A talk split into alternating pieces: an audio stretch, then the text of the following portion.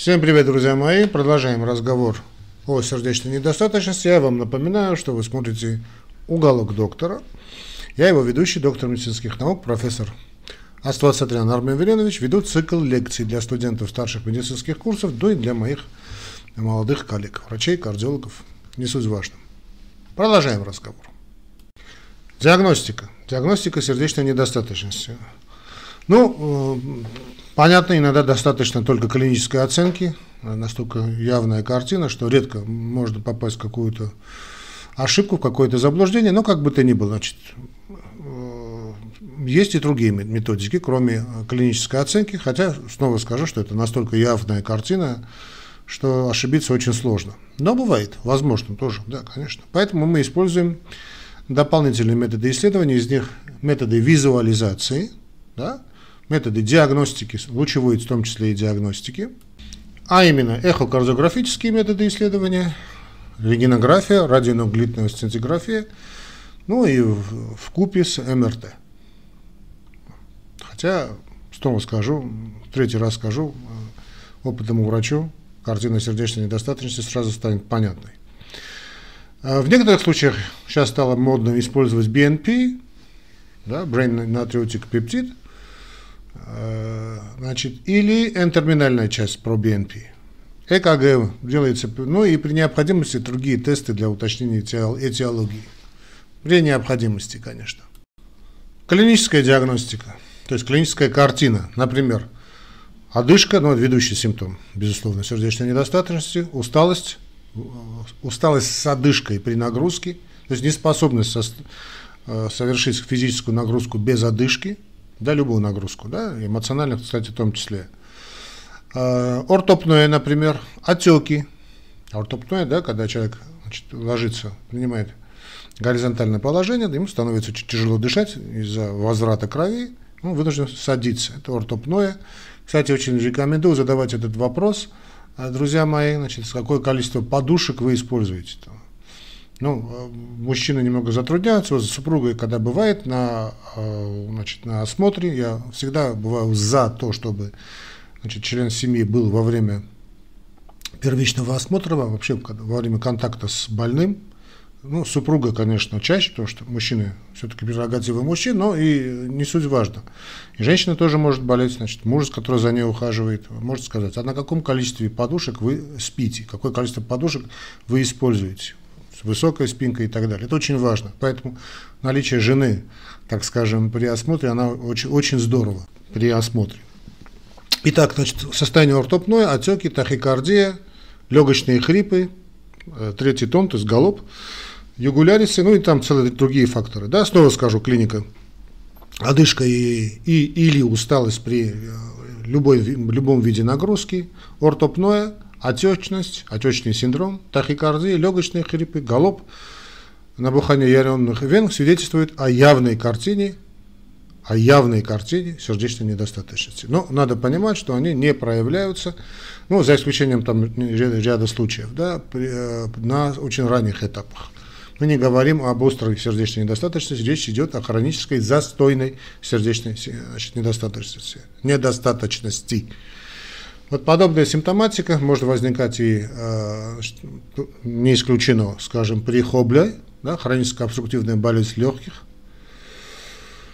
Э, достаточно характерная картина. Ну, понятно, что это спаренные органы, по большому счету, сердца и легкие. Да, э, зря существуют институты сердца и легких.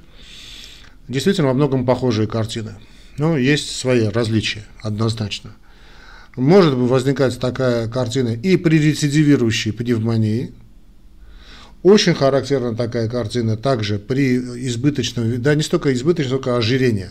Ожирение или у людей, значит, э, продвинутого возраста. То есть иногда ну, говорят, ну, человек пожилой теперь, или там полный, что с него возьмешь. Да? Вот, то есть, но это именно проявление сердечной недостаточности на фоне ожирения, на фоне хобла, хроническая обструктивная болезнь легких на фоне хронической пневмонии, хотя я не знаю почему, как-то этот термин хроническая пневмония сейчас все реже используется. А, сердечную недостаточность следует обычно подозревать у больных с наличием в анамнезе инфаркта миокарда. И мы уже говорили на предыдущей с вами беседе, друзья мои, что по классификации Нью-Йоркской ассоциации кардиологов, да, любой значит, перенесенный инфаркт это уже НУХА-1. Ну, понятно, и КИЛИП, да, и НУХА-1. Ну, НУХА-0 не ставят диагноз, а вот НУХА-1. Значит, перенес инфаркт миокарда, при выписке он идет у нас с НУХА-1, Нью-Йоркской ассоциации 1 по сердечной недостаточности. Ну, или там через месяц можете этот диагноз поставить, но в любом случае перенесенный инфаркт, уже он должен идти как НУХА-1. А, артериальная гипертензия. Артериальная гипертензия тоже идет с этим диагнозом по НУХе. То есть артериальную гипертензию, если вы поставили диагноз, дальше должна идти классификация Нью-Йоркской ассоциации. При клапанной Нью-Йоркская ассоциация, то есть имеется в виду сердечной недостаточности. При клапанной недостаточности или шумах сердца иногда, иногда и надо ее подозревать, и у больных, значит, пожилых больных, как мы сказали, с больных с ожирением, да, и у больных с сахарным диабетом. Здесь я вновь напоминаю всю эту цепочку, да, что значит, сахарный диабет – это одно из проявлений значит, метаболического синдрома. Гипертоническая болезнь – это одно из проявлений метаболического синдрома. Инфаркт миокарда – это проявление значит, ишемической болезни сердца, а ишемическая болезнь сердца – это атеросклероз. А атеросклероза без метаболического синдрома не бывает. Ну и так далее. То есть, то есть сердечная недостаточность, особенно для ребят, это касается кардиологов, терапевтов, всегда вы держите в уме при э, контакте э, с человеком вот с таким анамнезом, который я перечислил. Рентген можно использовать для диагностики сердечной недостаточности – ну, немного архаика, но можно, в принципе, ее использовать. Результаты рентгенографии органов грудной клетки, свидетельствующие в пользу недостаточности, включают в себя расширение тени сердца, плевральный выпад, жидкость главной междолевой щели и горизонтальные линии, такие горизонтальные линии, э, значит, ну, как, ну, как бокал наполненный, да, вот там стакан наполненный, в периферических отделах нижних, задних легочных полей, это знаменитые линии Керли. А, ну, понятно, что вся эта картина уже будет при далеко зашедшей сердечной недостаточности, когда уже, уже идет и правый желудочковая недостаточность и прочее. Но как бы то ни было, потому что надо знать, что на экзамене могут спросить. Линии Керли любят задавать старые врачи. Вот эти находки отражают постоянное повышенное давление в левом предсердии, хроническое утолщение междолевых перегородков, перегородок из-за хронического, ну, такого долгого, так скажем, персистирующего отечного состояния. Можно также выявить и венозный застой в верхних долях легких и внутритканевой или, альве... и внутритканевой, ну или альвеолярный отек, это уже совсем дрянь. Тщательное изучение тени сердца в боковой проекции позволяет выявить специфическое увеличение желудочка или предсердия.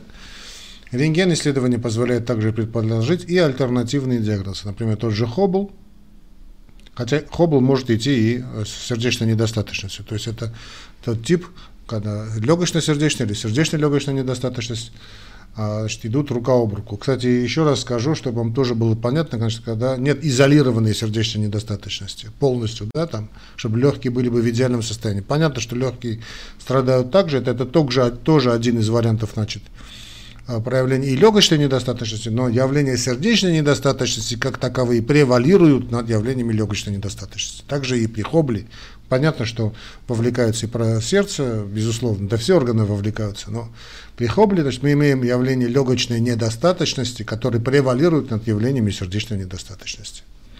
Также значит, рентген, кроме того, чтобы значит, провести диагностику с эмфиземой или с хоблом, может нам помочь в диагнозе с пневмонией, Хотя тоже можно тут ошибиться, потому что может быть как-то стертая картина. Да и очень часто, кстати, э, застойная хроническая сердечная недостаточность сопровождается Э, застойной пневмонии, которая, кстати, очень тяжело купируется. Тут надо правильно, грамотно ее ввести. Э, то есть сначала мы введем, лечим сердечную недостаточность и можем чуточку позже, ну, смотря как, да, или вместе, значит, присоединить и терапию, собственно, классическую терапию воспаления легких, то есть пневмонии. Ну, а что еще тут может быть? Может быть и такой довольно экзотический диагноз, как идиопатический легочный фиброз, ну или, э, упаси Боже, рак легкого. Тоже может быть. Это нам поможет в диагностике, значит, рентгенография. Э, что касается электрокардиограммы, конечно, здесь информативность электрокардиограммы достаточно страдает, но э, логическая цепочка должна быть следующая. Значит, Понятно, что сама нельзя ставить диагноз сердечной недостаточности на основании электрокардиограммы. Понятно, это нонсенс. Но э, изменения электрокардиограммы характерные для перенесенного инфаркта миокарда, также можно говорить, значит, навести, так скажем, вас на подозрение на то, что мы здесь имеем постинфарктную сердечную недостаточность. Логическая цепочка, да, абсолютно явно. Там, скажем, вы видите зубец, большой зубец, патологический зубец Q, а Q это наличие большого патологического широкого зубца Q говорит о том, что это рубец. Да, нормальная миокардиальная ткань заместилась рубцом, соединительной тканью, ну, понятно, здесь развилась сердечная недостаточность. Инфаркт миокарда не может не развиться без сердечной недостаточности, но той или иной степени выраженности. А можно увидеть гипертрофию миокарда левого желудочка, да, то есть мы, вы можем, вы можете, мы можем увидеть высокий R в грудных отведениях и перегрузка. Явление перегрузки такие, да, вот такие выкопанные зубцы, я называю их выкопанные, да, как будто эскаватор поработал.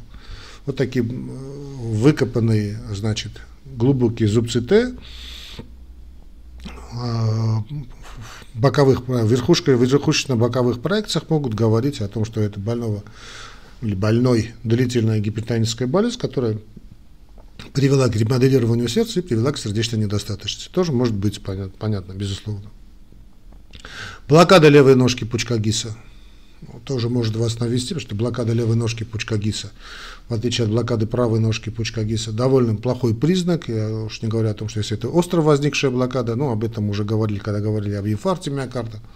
Э, не суть важно, но блокада левой ножки пучка ГИСа, далеко зашедшее явление фиброзирования, склерозирования левого желудочка, да, в подавляющем большинстве случаев. Значит, может быть, если есть картина, которая похожа на сердечную недостаточность, и вы видите, клиническая картина, и вы видите одновременно блокаду левой ножки почка гипса, резонно, логично предположить, что здесь у товарища значит, сердечная недостаточность. Что еще может на вас навести? Безусловно, мерцательная аритмия. Безусловно. Что такое мерцательная аритмия? Да, сама мерцательная аритмия является классикой жанра. Помним, что мерцательная аритмия, значит, друзья мои, является в подавляющем большинстве случаев признаком нелеченной, вернее, нехорошо леченной гипертонической болезни, но также она может развиться и на фоне э, того же инфаркта миокарда. То есть наличие мерцательной аритмии и клиники, э, похожей на сердечную недостаточность, ну, практически не ошибетесь. Уж не говорю о тахиформах, тахисистолической форме мерцательной, значит, э, тахисистолической форме мерцательной, мерцательной аритмии. Все это увеличивает вероятность наличия сердечной недостаточности и может точно выявить причину. То есть абсолютно нормальная электрокардиограмма, я вам так скажу, да, практически невозможно встретить при хронической сердечной недостаточности. Эхокардиография, то есть другие методы визуализации. Давайте э, используем их, будем использовать. Но э, что тут можно сказать про эхокардиографию? Она позволяет, безусловно, оценить геометрию сердца, функцию клапанов. А, безусловно, ориентируемся э, ну, на фракцию выброса левого желудочка, нарушение кинетики, ну, э, значит, давайте помнить, да, что значит, при э, эхокардиографическом исследовании мы должны видеть симметричное, синхронное сокращение стенок левого желудочка, да, стенок сердца. Любой асинхрон уже должен вызвать у нас э, такой момент, что тут что-то не то. Вот как Ромео и Джульетта, они должны двигаться друг другу навстречу симметрично и синхронно. Вот любая асинхронность уже может нас навести на то, что э, нарушение синхронности, то есть это э, нарушение кинетики, да, то есть гипокинезия, акинезия, уж не говоря о дискинезии, то есть аневризма. Э, другое нарушение, какое еще может? Да, ге геометрия, геометрия сердца, мы сказали, да, гипертрофия левого желудочка. Увидеть диастолическую, э, оценить диастолическую функцию, соответственно, выявить диастолическую дисфункцию. Давление в легочной артерии можно замерить, если конечно, удастся. Или там соответствующая техника есть. Э, давление наполнения левого желудочка, правого желудочка, оценить работу правого желудочка наличие выпада в перикарде, ну, хотя наличие выпада в перикарде может далеко не обязательно говорить именно собственно о сердечной недостаточности, то есть, вернее, может говорить, но это опосредованно, скажем, все что угодно, скажем, аутоиммунное какое-то заболевание, щитовидная железа, дисфункция щитовидки, да. А, также что можно выявить? Ну, тромбы, внутрисердечные тромбы, очень опасное состояние, да, опухоли, ну, редко, но можно. Да? Значит, кальцификаты в области сердечных клапанов, патология митрального кольца, кольца, стенок аорты, ну это само собой увидите, особенно у пожилых людей. Ограничение или там сегментарное нарушение движения стенок э, ярко говорят в пользу лежащей в основе здесь, то есть obvious, да, очевидно, такие ишемическая болезнь сердца. Э, но и э, могут говорить о миокардите, хотя при очаговый миокардит он обычно значит, ну, дают такую, ну, все-таки, если вы увидите нарушение локальной сократимости и нет такой клиники вирусной там какой-либо инфекции, все-таки думайте именно об ишемической болезни сердца, на 99%. Значит, доплеровское или цветное доплеровское исследование позволяет выявить пороки клапанов, сброс крови, ну, доплер, да, показывает кровоток, вирулен, это турбуленс, завихрение кровотока, Комбинация оценки тонкой на, на митральном клапане с помощью доплера, сканевой доплер, с э, доплерографии митрального кольца может выявить и количественно оценить диастолическую дисфункцию левого желудочка и давление наполнения левого желудочка.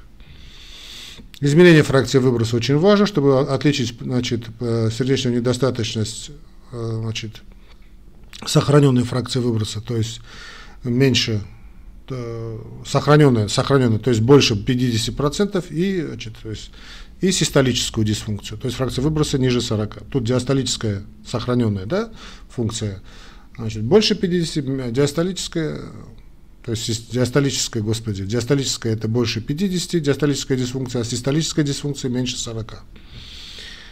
А, значит, мы уже говорили, значит, э, надо запомнить, что сердечная недостаточность может быть так называемой нормальной фракцией выброса, относительно нормальной фракции выброса левого желудочка, это когда речь идет о диастолической дисфункции, когда речь идет о гипертон, скажем, о гипертоников. Спекл трекинг эхокардиография целесообразно для выявления субклинической систолической дисфункции и специфических особенностей значит, дисфункции миокарда может стать важной, но в настоящее время регулярно применяется только в э, специализированных центрах. Я, честно говоря, ни разу сам не видел. Ну, так э, какие-то намеки там что-то были, но читать-то читал, но сам не видел. Не хочу, значит, соврать. А, что тут у нас дальше? Радиотопные, значит, радиотопные сканирование позволяет оценить систолическую диастолическую функцию, выявить э, перенесенный инфаркт миокарда и ишемию, гибернацию миокарда, кстати, я вижу, что радиотопные уже, ну, то, что я вижу, радиотопное сканирование как-то умирает, а жаль, значит, довольно хороший метод был исследования, его надо было просто было совершенствовать и удешевить. Ну, понятно, что сейчас никто по пути удешевления никуда не идет, ну, как бы то ни было. А, МРТ, магнитно-резонансная томография, позволяет получить точные изображения структур, но, понятно, достаточно роскошный метод исследования, не всегда он доступен. МРТ, значит, э, сердце целесообразно для оценки причины заболевания миокарда и выявления фокального и диффузного фиброза миокарда. Сердечный амилоидоз, аркаидоз, гемохроматоз, миокардит также являются причинами сердечной недостаточности, которые можно обнаружить или подозревать на основании данных вот этого МРТ. Понятно. Ну, а прогноз? Ну, прогноз, конечно, печальный. Прогноз больных сердечной недостаточностью очень пессимистичный. Тем более, если причина не поддается нашей какой-либо коррекции. Пятилетняя выживаемость после первой госпитализации в связи с недостаточностью, сердечной недостаточностью составляет около 35%, независимо от фракции выброса больного. При клинически выраженной хронической сердечной недостаточности летальность зависит от выраженности симптомов желудочковой дисфункции, она может варьировать в пределах 10-40% в год.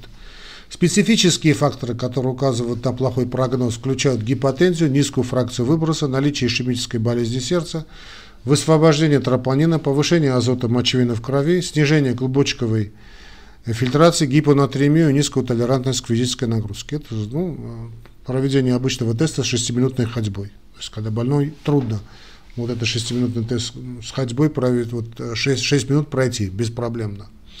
Значит, этот проклятый, значит, э, нагрузочные пробы, друзья мои, я снова вас призываю делать при выписке, да, ну пройдите с больными эти 6 минут по коридору, чтобы было понятно. BMP, не про BMP, оставьте это от, от лукавого, да.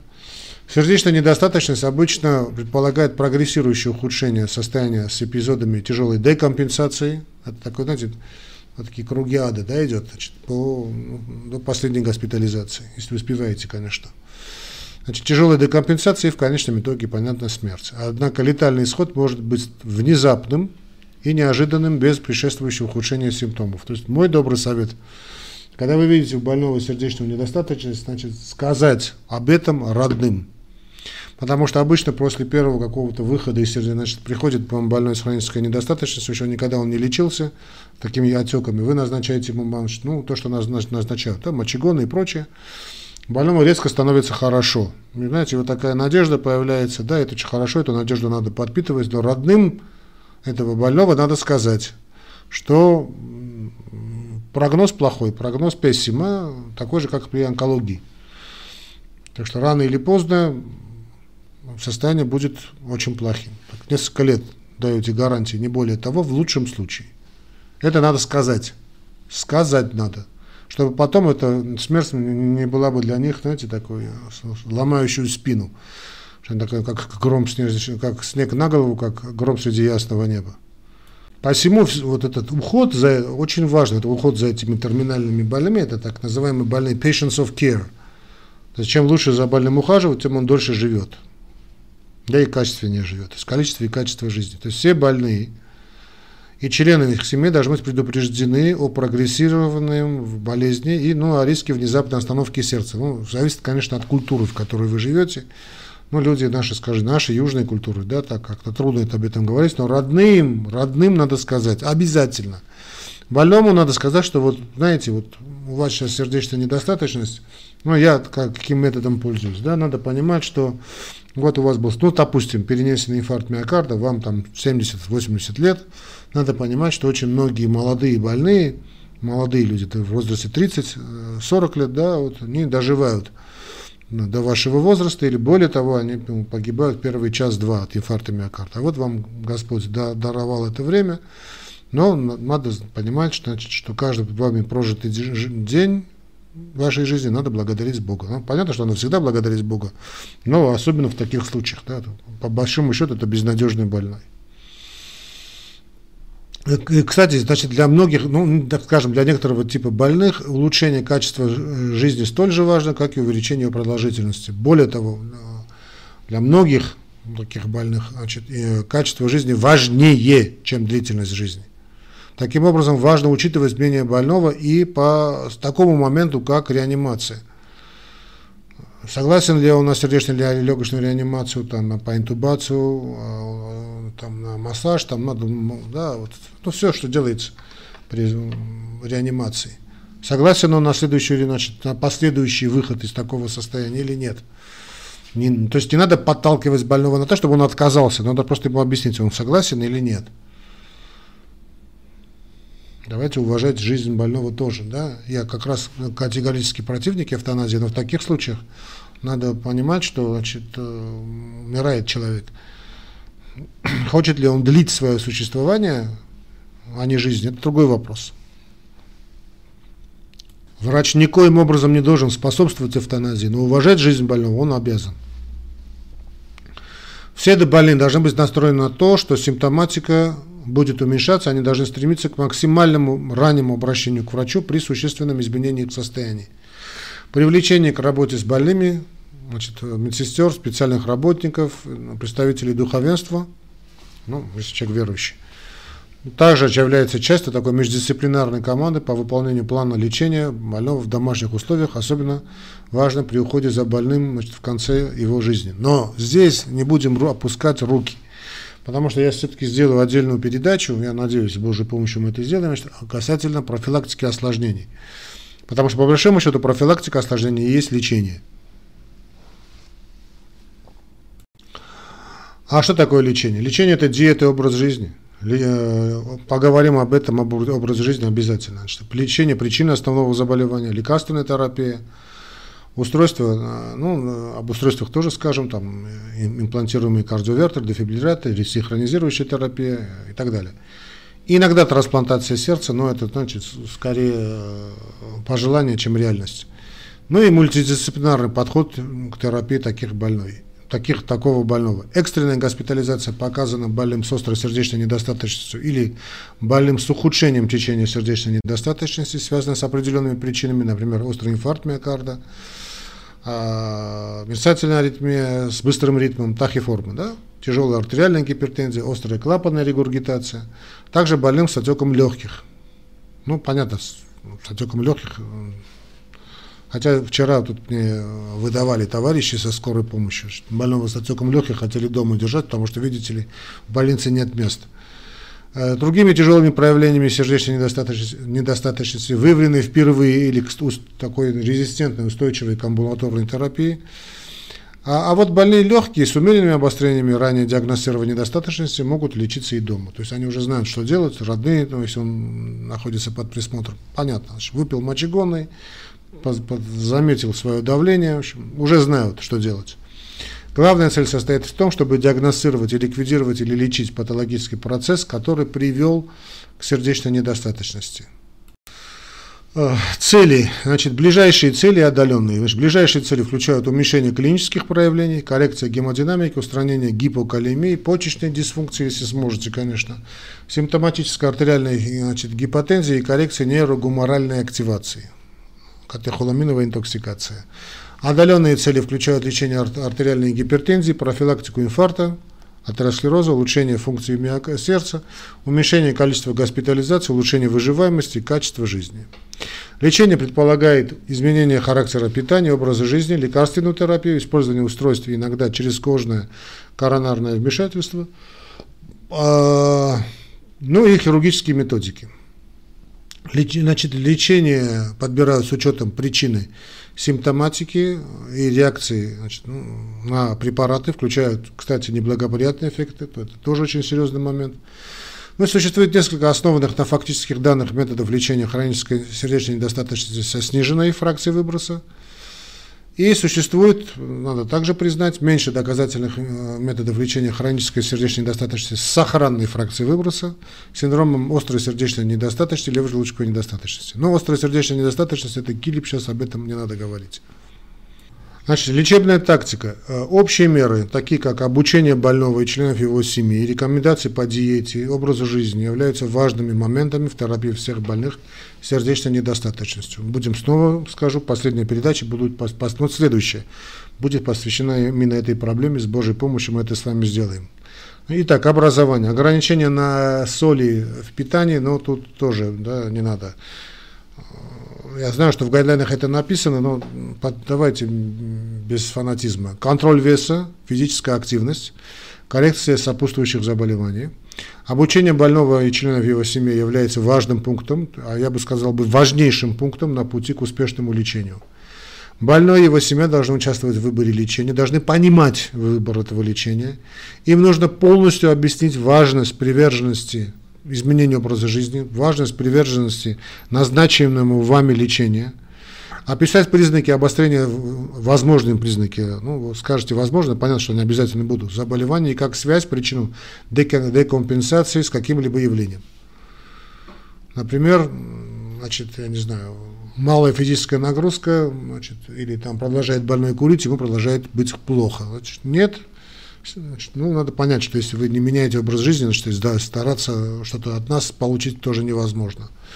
Многие центры, например, специализированные амбулаторные учреждения, объединили специалистов различных дисциплин. Вот, например, вот как пишут в гайдлайне, медсестер, специализирующихся по сердечной недостаточности, фармацевтов, соцработников, реабилитологов, мультидисциплинарные команды э, или амбулаторные программы лечения хронической застойной сердечной недостаточности. Такой подход может улучшить результат лечения, ну да, уменьшить количество госпитализаций, он наиболее эффективен у самых-самых тяжелых больных. А, значит, э, момент, на который обратили внимание авторы, согласен, это ежедневный мониторинг утреннего веса, помогает выявить задержку натрия и воды в ранние сроки. То есть, если масса увеличилась вдруг более чем на 1 на 2 килограмма в течение 2-3 дней, это понятно, что идет э, отечный синдром, то есть задержка жидкости. То есть, понятно, надо принять значит, диуретика. Значит, если как-то не удается с помощью диуретиков убрать этот момент, тут, значит, опять надо выйти на врача. Внимательное наблюдение... Господи Иисусе, прошу простить.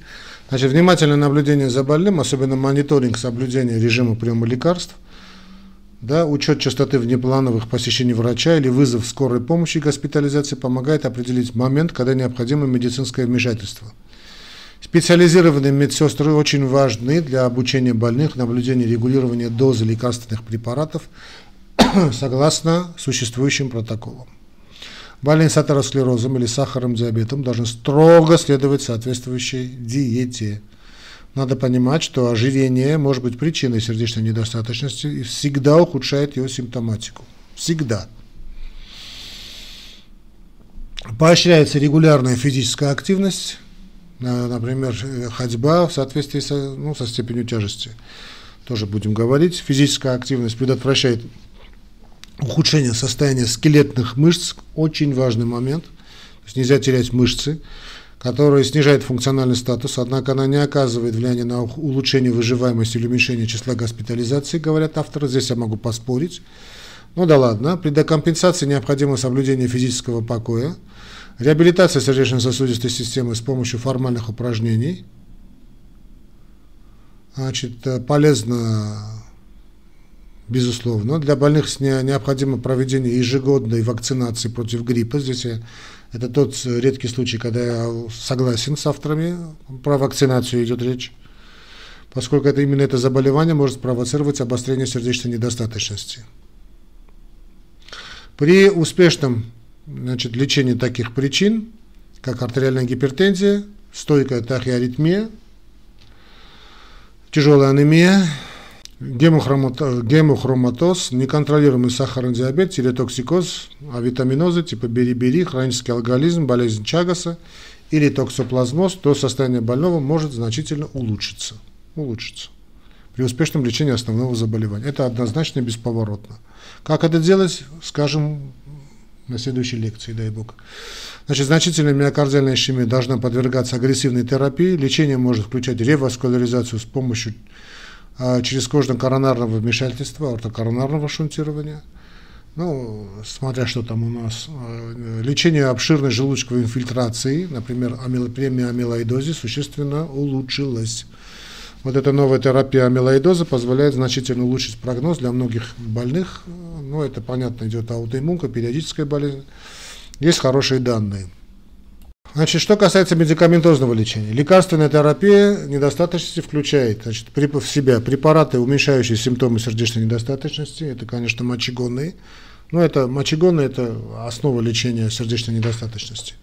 Нитраты, дигоксин – Препараты для длительного лечения и улучшения выживаемости – это ингибиторы ангиотензин превращающего фермента, блокеры, антагонисты альдостерона, зартаны, ингибиторы рецепторов ангиотензина неприлизина, вот эти АНРИ, да, ну, АНРИ сейчас э, по-русски сокращение получается Иран, да, ингибиторы натрия глюкозного значит, транспортера 2 или ингибиторы синусового узла.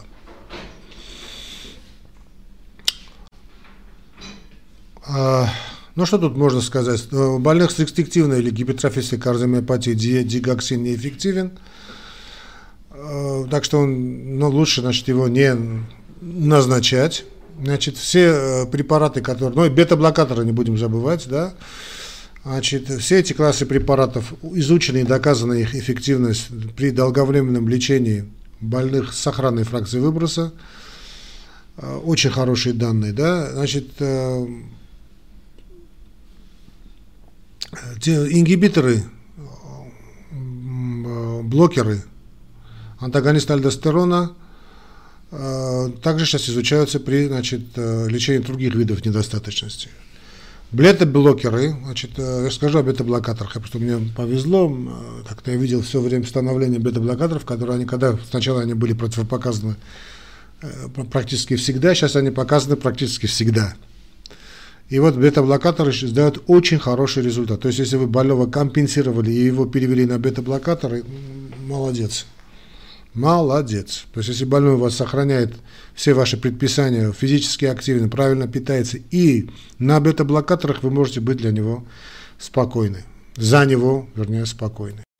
Есть отдельный момент, который связан с аритмиями, то есть надо важно идентифицировать и э, лечить причину собственной аритмии. Да, скажем, мерцательная аритмия, она развилась на фоне гипертонической болезни, понятно, надо лечить гипертоническую болезнь. Далее, значит, надо постараться нормализовать электролитный баланс. Контроль частоты предсердного и желудочкового ритмов. Иногда назначение, ну иногда, антиаритмиков. Синусовая тахикардия, распространенная компенсаторная реакция при сердечной недостаточности, обычно купируется при эффективном лечении собственной сердечной недостаточности. Если этого не происходит, необходимо выявление сопутствующих причин, например, гипертиреоза, эмболии легочной артерии, лихорадки, анемии, боли. При сохранении синусовой тахикардии, несмотря на коррекцию причин, назначение бета-блокатора с постепенным увеличением дозы здорово помогает. Однако, здесь есть такой другой момент, связанный с блокаторами. Значит, снижение частоты сердечных сокращений с помощью блокаторов может негативно воздействовать э, на больных с запущенной формой, э, скажем, сохраненной факт, э, сердечной недостаточности, сохраненной фракции выброса. Например, при той же рестриктивной кардиомиопатии, у которых ударный объем фиксирован в связи с тяжелой диастолической дисфункцией. Но рестриктивная кардиомиопатия достаточно редкое заболевание, все-таки, будем признаемся. Значит, мерцательная аритмия с неконтролируемой частотой желудочкового ритма подлежит лечению. Целевой же желудочковый ритм составляет обычно менее 80 ударов в минуту. Некоторые школы считают ниже 100 ударов в минуту, то есть мерцательная, это так называемый rate control, да, не ритм контроль, а rate, частота контроль, то есть менее 80 ударов в минуту. Ну, да, понятно, да. А, значит, бета-блокаторы являются препаратами выбора, безусловно, хотя при сохраненной систолической функции можно с осторожностью также использовать и, значит, и антагонисты кальция. Для некоторых а, больных может быть полезным добавление дигоксина, а, амиодарона в малых дозах или назначение другого режима или частоты приема контролируемых препаратов. В крупных клинических исследованиях было показано, что восстановление синусового ритма не имело преимуществ перед контролем частоты ритма. Rate control, да?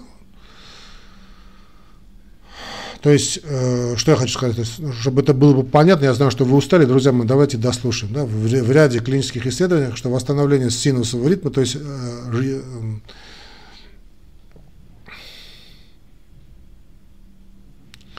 rate control и ритм контроль. То есть ритм контроль не был преимуществом перед, hard, перед rate контролем. То есть восстановление синусового ритма не давало того ожидаемого эффекта. Однако такие решения лучше всего принимать в каждом конкретном случае, потому что состояние некоторых больных значительно улучшается при восстановлении нормального синусового ритма. Ну да, понятно, все зависит от длительности этого состояния. Если при тахистолической форме мерцательной аритмии медикаментозная терапия неэффективно, то в некоторых случаях выполняют полную или частичную абляцию атриовентрикулярного узла или другие процедуры абляции мерцательной аритмии. Такие меры могут использоваться в некоторых случаях для восстановления синусового или регулярного ритма. Абляция. Изолированные желудочковые экстрасистолы, характерные для сердечной недостаточности, не требуют специального лечения. Ну, было одно исследование, ну, пару, наверное, где было показано, что слишком частые экстрасистолы, то есть более 15 тысяч в день, могут, возможно, ускоряют развитие сердечной недостаточности, недостаточности которая имеет обратное развитие при восстановлении ритма. Ритм контрол. Тем не менее, оптимизация лечения сердечной недостаточности и коррекция электролитных расстройств, особенно калия и магния, уменьшает риск развития желудочковых аритмий. Стойкая желудочковая тахикардия sustained, которая сохраняется несмотря на оптимальную терапию и коррекцию причин сердечной недостаточности, например, низкого калия, магния, ишемии, гипердозировки сердечных гликозидов, может стать показанием к назначению антиаритмиков, собственно антиаритмиков. Хотя, понятно, граница там тоже размыта. Амиодарон, бета-блокеры, дофетилит являются средствами выбора, поскольку другие антиаритмики могут оказывать проаритмогенное действие при систолической дисфункции левого желудочка. Что такое проаритмогенный эффект? Помните, мы говорили при фоликонидовом, ну, то, что тест, который я создал, да, при фоликонидовом стресс-тесте. Поскольку амиодарон повышает концентрацию дигоксина и варфарина, дозы дигоксина и варфарина необходимо уменьшить наполовину или прекратить употребление – Необходимо регулярно контролировать уровень дигоксина в сыворотке и МНО, International Normative Ratio, да, международная нормативная нормализованное отношение, однако ну, нормативное, нормативное отношение. Однако токсичность препарата может проявляться даже при амиодароне, речь даже при терапевтических уровнях. Поскольку длительное использование амидарона может вызвать нежелательный эффект, используют низкую дозу препарата, это 200 мг раз в день когда это возможно. Каждые 6 месяцев выполняют анализы крови для определения функции печени и измерения показателей тиреотропного гормона. При наличии аномальных результатов рентгенограммы органов грудной клетки или значительном усилении одышки ежегодно проводят рентгенографическое исследование органов грудной клетки и тест функции легких для обнаружения легочного фиброза. При устойчивых желудочковых аритмиях может потребоваться назначение амиодарона в насыщающей дозе, э, кумулятивная да, насыщающая доза 400 до 800 мг перорально два раза в день от 1 до 3 недель с последующим снижением дозы на протяжении одного месяца до поддерживающей 200 мг перорально раз в день. Теперь о device therapy, да, то есть лечение девайсами, гаджетами, устройствами. Для некоторых больных следует использовать значит, имплантируемый кардиовертер-дефибриллятор или кардиосинхронизирующая терапия. ИКД, то есть значит, имплантируемый кардиовертер-дефибриллятор, рекомендованный больным с хорошей прогнозируемостью э, продолжительности жизни, если у них наблюдается устойчивая желудочковая тахикардия с наличием симптомов или фибрилляции желудочков, или если у них сохраняются симптомы и фракция выброса левого желудочка длительно остается на уровне менее 0,30, несмотря на адекватное медикаментозное лечение. Данные относительно использования значит, этих э, имплантируемых кардиовертеров дефибриллятор. Данные значит, относительно использования вот этого ИКД при значит, сниженной фракции э, левого желудочка являются более достоверными для ишемической кардиомиопатии, чем для неишемической. Теперь, что касается э, вот этой ресинхронизирующей терапии, значит, он может облегчить симптомы, уменьшить количество случаев госпитализации э, у больных значит, сердечной недостаточностью, фракция выброса левого желудочка, которых менее 35%, и уширенный комплекс QRS. Ну, понятно, блокада левой ножки, пучка ГИСа. А, бивентрикулярная стимуляция является эффективным, но дорогостоящим методом, вследствие этого следует проводить тщательный отбор больных. Многие устройства также содержат значит, для ресинхронизирующей терапии в своем механизме и собственные имплантируемые кардиовертеры и дефибрилляторы. Что касается значит, моего отношения, значит, я довольно скептически пока что отношусь к этой ресинхронизирующей терапии. Я должен вам признаться. А ультраф, есть еще другие методы, скажем, ультрафильтрация, значит, вено, веновенозная фильтрация может быть полезна для некоторых госпитализированных больных с тяжелым кардиоренальным синдромом и, объемом, и объемной перегрузкой, рефрактерной к диуретикам. Однако ультрафильтрация не должна использоваться регулярно, потому что клинические испытания не показали долгосрочного улучшения клинических показателей и не покажут. Внутриортальный баллонный контрпульсатор является полезным для отдельных больных с острой сердечной недостаточностью с хорошими шансами на выздоровление. Например, острая сердечная недостаточность после инфаркта миокарда или у тех, кому нужен переход к более к постоянному решению – такому как кардиохирургия, например, для устранения тяжелой клапанной патологии или для реваскуляризации при ИБС с многососудистым поражением, устройство для механической поддержки левого желудочка или трансплантации сердца. Хотя в последнее время внутриаортальная баллонная контрпульсация подверглась довольно жесткой критике. Довольно жесткой критике. Устройство для механической поддержки левого желудочка являются имплантируемые сердечные насосы, которые увеличивают фракцию выброса, ну, выброс левого желудочка, они, они обычно используются для поддержания больных с тяжелой сердечной недостаточностью, которые ожидают трансплантации. Также у некоторых больных, которые не являются кандидатами на пересадку, их называют конечная целевая терапия, то есть как долгосрочное решение. Ну, по большому счету, это, конечно, паллиация. Конечно. Хирургия. При наличии определенных основных заболеваний может рассматриваться возможность и хирургической коррекции. Хирургическое вмешательство больных с прогрессирующей недостаточностью выполняется однозначно в специализированных центрах.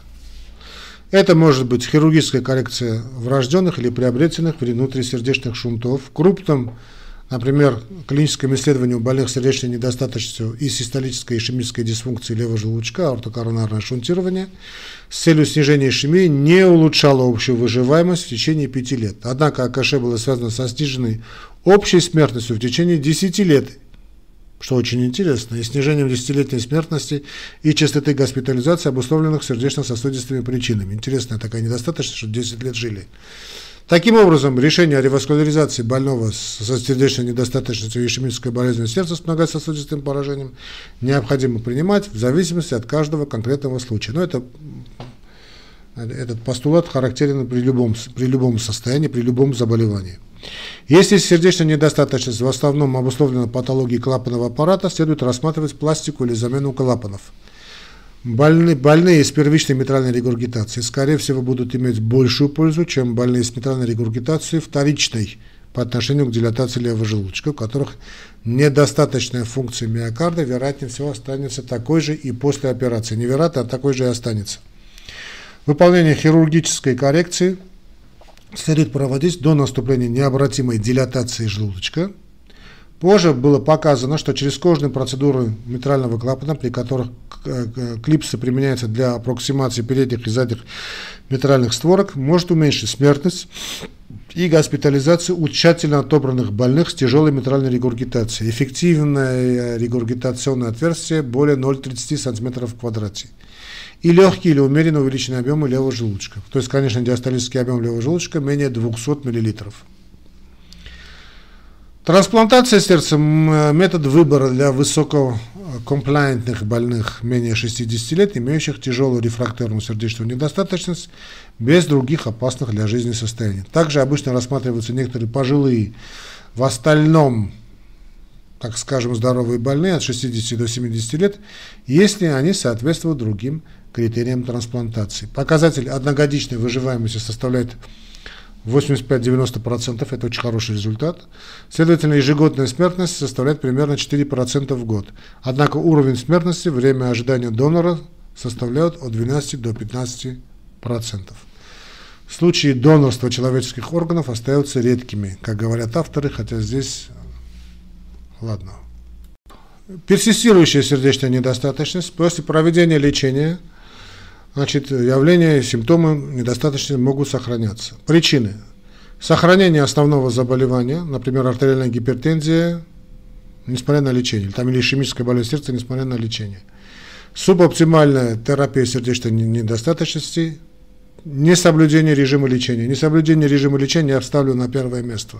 Это всегда первая причина. А, значит, избыточное потребление солей, алкоголя с пищей, Наличие невыявленного заболевания щитовидной железы, полностью согласен. Анемия или аритмия, например, значит, как это невыявленная, как может быть невыявленная мерцательная аритмия с быстрым откликом желудочков, ну, то есть имеется в виду так и форма, да? Неустойчивая желудочковая тахикардия. Друзья мои, первое место – это несоблюдение вашего лечения просто. Кроме того, больные, используемые для лечения других заболеваний, могут нежелательным образом взаимодействовать с препаратами, применяемыми для лечения сердечной недостаточности. Например, нестероидные противовоспалительные препараты, тахизолинодиноны, например, пиоглитазон, используемый для лечения сахарного диабета, а этот пиоглитазон, а, дигидроперидиновые, не дигидроперидиновые блокаторы кальциевых каналов короткого действия могут ухудшать течение сердечной недостаточности. Их следует избегать, кроме тех случаев, когда нет альтернативы. Больные, которые вынуждены принимать такие лекарства, требуют более тщательного контроля. Так, друзья мои, ну я так довольно долго сегодня говорил, несколько раз заговаривался, уж простите, да, сегодня лекция у меня не очень хорошая, мне не понравилась. Но теперь что делать? Не всегда получается бывать на высшем уровне, а, но стремиться к этому необходимо, однозначно. А что я хочу сказать в конце, значит, основной материал, а, так скажем, мы с вами переварили или перевариваем, но я считаю, что без а, борьбы с осложнениями, что надо делать, как надо делать в дальнейшем, то есть больной поступил сердечной недостаточностью, что с ним делать дальше. Вот здесь надо поработать. Здесь надо поработать и сделать, наверное, отдельную передачу. То есть не наверное, а ну, практически 100% эту передачу сделаю.